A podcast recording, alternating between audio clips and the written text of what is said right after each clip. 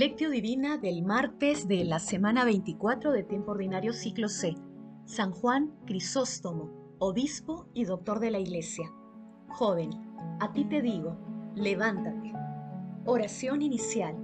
Santo Espíritu de Dios, amor del Padre y del Hijo, ilumínanos con tus dones para que podamos comprender los tesoros de la sabiduría que Jesús nos quiere revelar en este día Otórganos la gracia para meditar los misterios de la palabra y revélanos sus más íntimos secretos.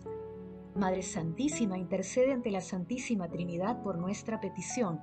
Ave María Purísima, sin pecado concebida. Paso 1. Lectura.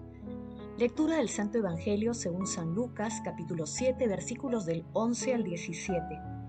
En aquel tiempo Jesús se dirigió a una ciudad llamada Naín e iban con él sus discípulos y mucha gente. Cuando se acercaba a la entrada de la ciudad, resultó que sacaban a enterrar a un muerto, hijo único de su madre que era viuda y mucha gente del pueblo la acompañaba. Al verla, el Señor tuvo compasión de ella y le dijo, no llores, y acercándose al ataúd lo tocó. Los que lo llevaban se detuvieron y Jesús dijo, Joven, a ti te digo, levántate. El muerto se incorporó y empezó a hablar y Jesús se lo entregó a su madre. Y todos, sobrecogidos, daban gloria a Dios diciendo, Un gran profeta ha surgido entre nosotros. Dios ha visitado a su pueblo. Este hecho se divulgó por toda Judea y por toda la región vecina. Palabra del Señor, gloria a ti, Señor Jesús. El amor para los cristianos es caridad divina que une a los hermanos. En las cartas del exilio es impresionante la vuelta de Juan Crisóstomo al tema del amor a Dios y al prójimo, de la caridad sentida como pasión viva y casi loca, fuente de verdadera alegría, cima de la pureza.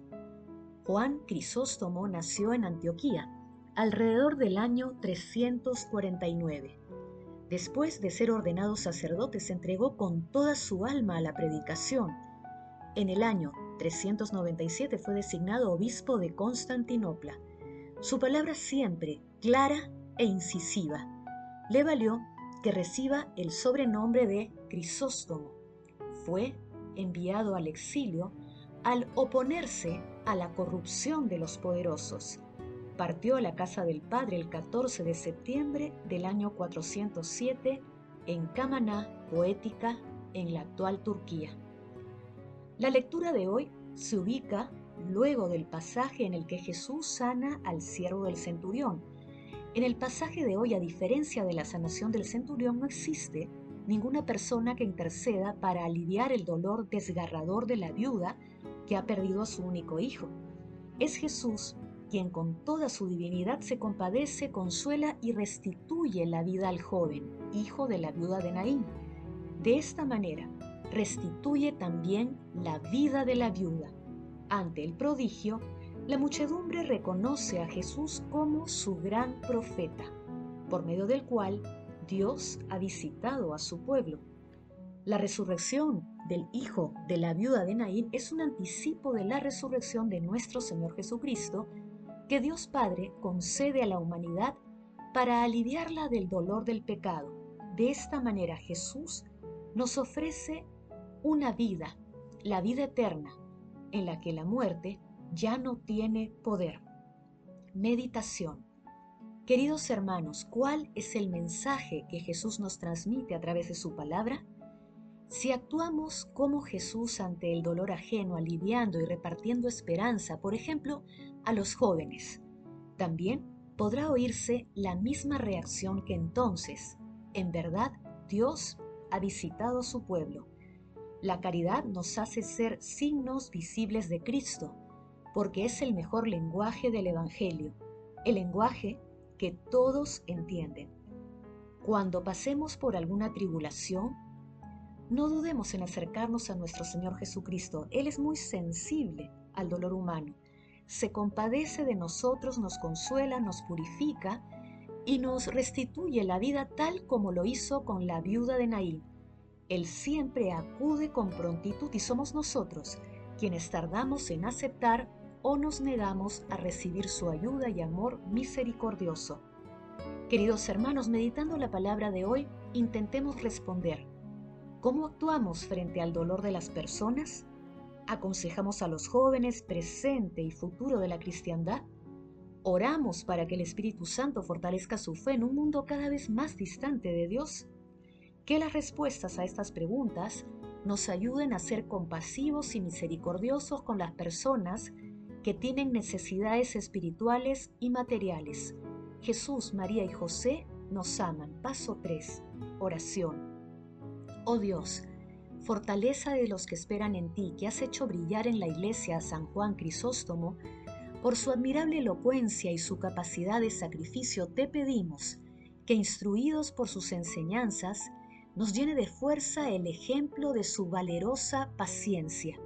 Amado Jesús compasivo y misericordioso, haz que cada uno de nosotros nos dejemos encontrar por ti y que siempre acudamos a tu llamado a seguirte. Te agradecemos porque con tu resurrección venciste a la muerte eterna, enemiga de la humanidad. Espíritu Santo, otórganos un corazón como el de nuestro Señor Jesucristo, compasivo y misericordioso para superar la indiferencia ante el dolor humano y que nuestra compasión se convierta en acción solidaria. Amado Señor Jesús, te suplicamos, recibas en tu reino a nuestros hermanos difuntos y a las almas de las personas agonizantes. Dulce Madre María, Madre de la Divina Gracia, intercede ante la Santísima Trinidad por nuestras peticiones. Paso 4. Contemplación y acción. Hermanos, contemplemos a Dios con una oración de San Juan Crisóstomo. Santo Dios, tú habitas entre tus santos. Tú eres alabado por los serafines con el himno que te proclama tres veces santo y glorificado por los querubines y adorado por todos los poderes celestiales. Tú has creado todo de la nada. Tú creaste al hombre y a la mujer a tu imagen y semejanza, y los adornaste con todos los dones de tu gracia. Tú, das sabiduría y entendimiento al suplicante, y no te olvidas del pecador, sino que has establecido el arrepentimiento como camino de la salvación. Has permitido que nosotros, tus indignos siervos, estemos ahora delante de la gloria de tu santo altar y te ofrezcamos adoración y alabanza. Maestro, acepta este himno que te proclama tres veces santo, también de los labios de nosotros pecadores y asístenos con tu bondad. Perdona nuestras transgresiones voluntarias e involuntarias, santifica nuestras almas y nuestros cuerpos, y concédenos por adorarte y servirte en santidad todos los días de nuestra vida, por la intercesión de la Santa Madre de Dios y de todos los santos, en quienes te has complacido a través de todos los tiempos.